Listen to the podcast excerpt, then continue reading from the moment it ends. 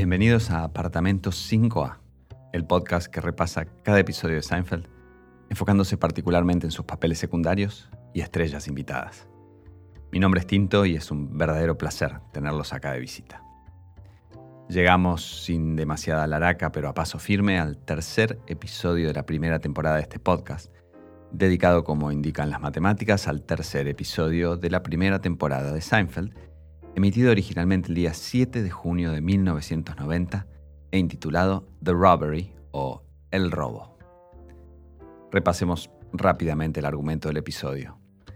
Elaine queda a cargo del departamento de Jerry mientras él se va de viaje a Minneapolis y a su vuelta se entera de que, como Kramer dejó la puerta de entrada abierta, entraron a robarle.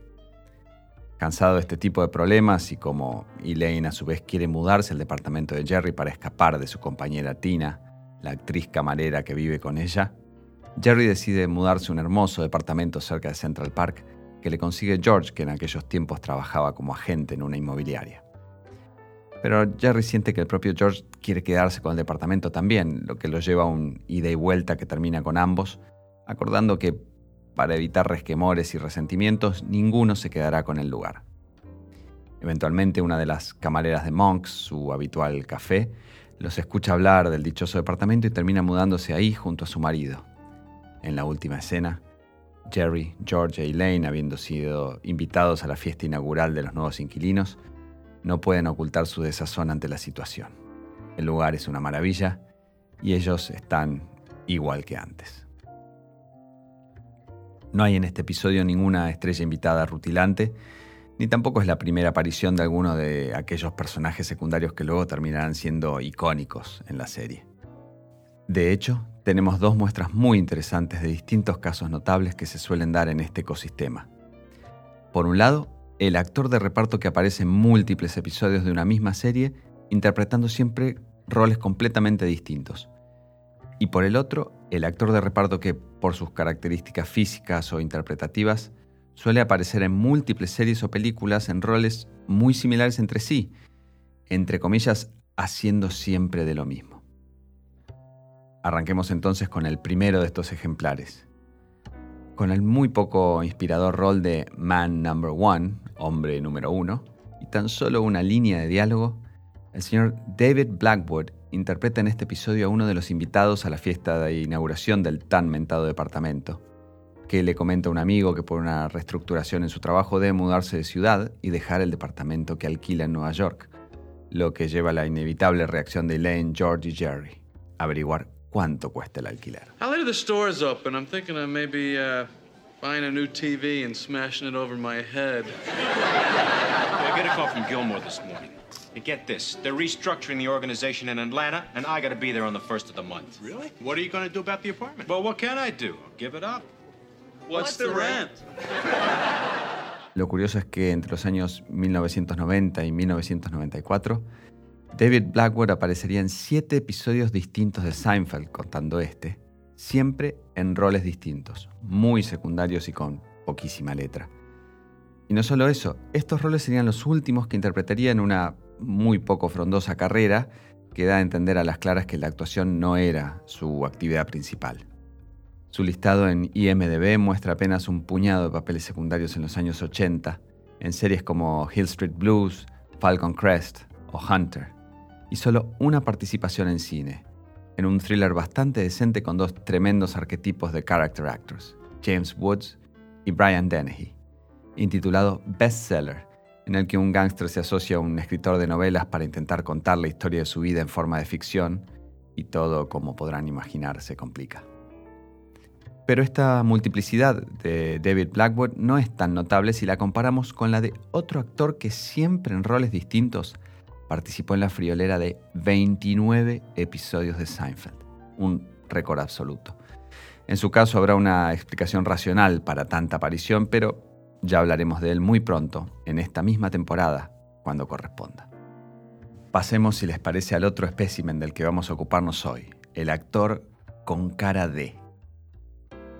El término en inglés para el fenómeno que se da cuando un actor o una actriz tiene un cierto physique du rol o aire que hace que suelan ser utilizados para roles similares a lo largo de sus carreras es typecasting, que también se utiliza para cuando algún actor salta a la fama en un rol muy específico y luego queda de alguna manera condenado a repetir variaciones de ese mismo rol por el resto de su vida.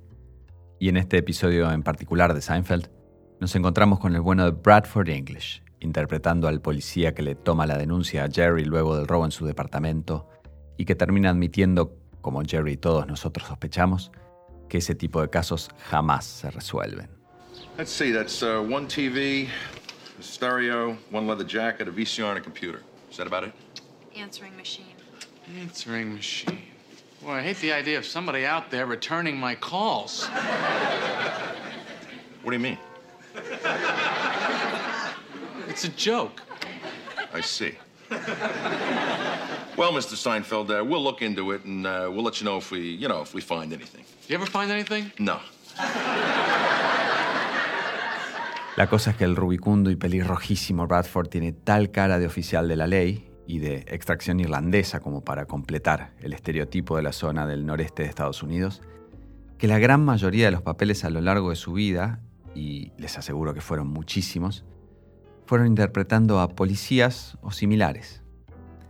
Este actor, nacido en 1943 y todavía entre nosotros, pero aparentemente retirado desde el año 2010, cuenta con 73 créditos en su página de IMDB y a ojo de buen cubero, más de la mitad, y quizá me quedo corto, son sargentos, detectives, alcaides, guardias, agentes, inspectores, etcétera, etcétera.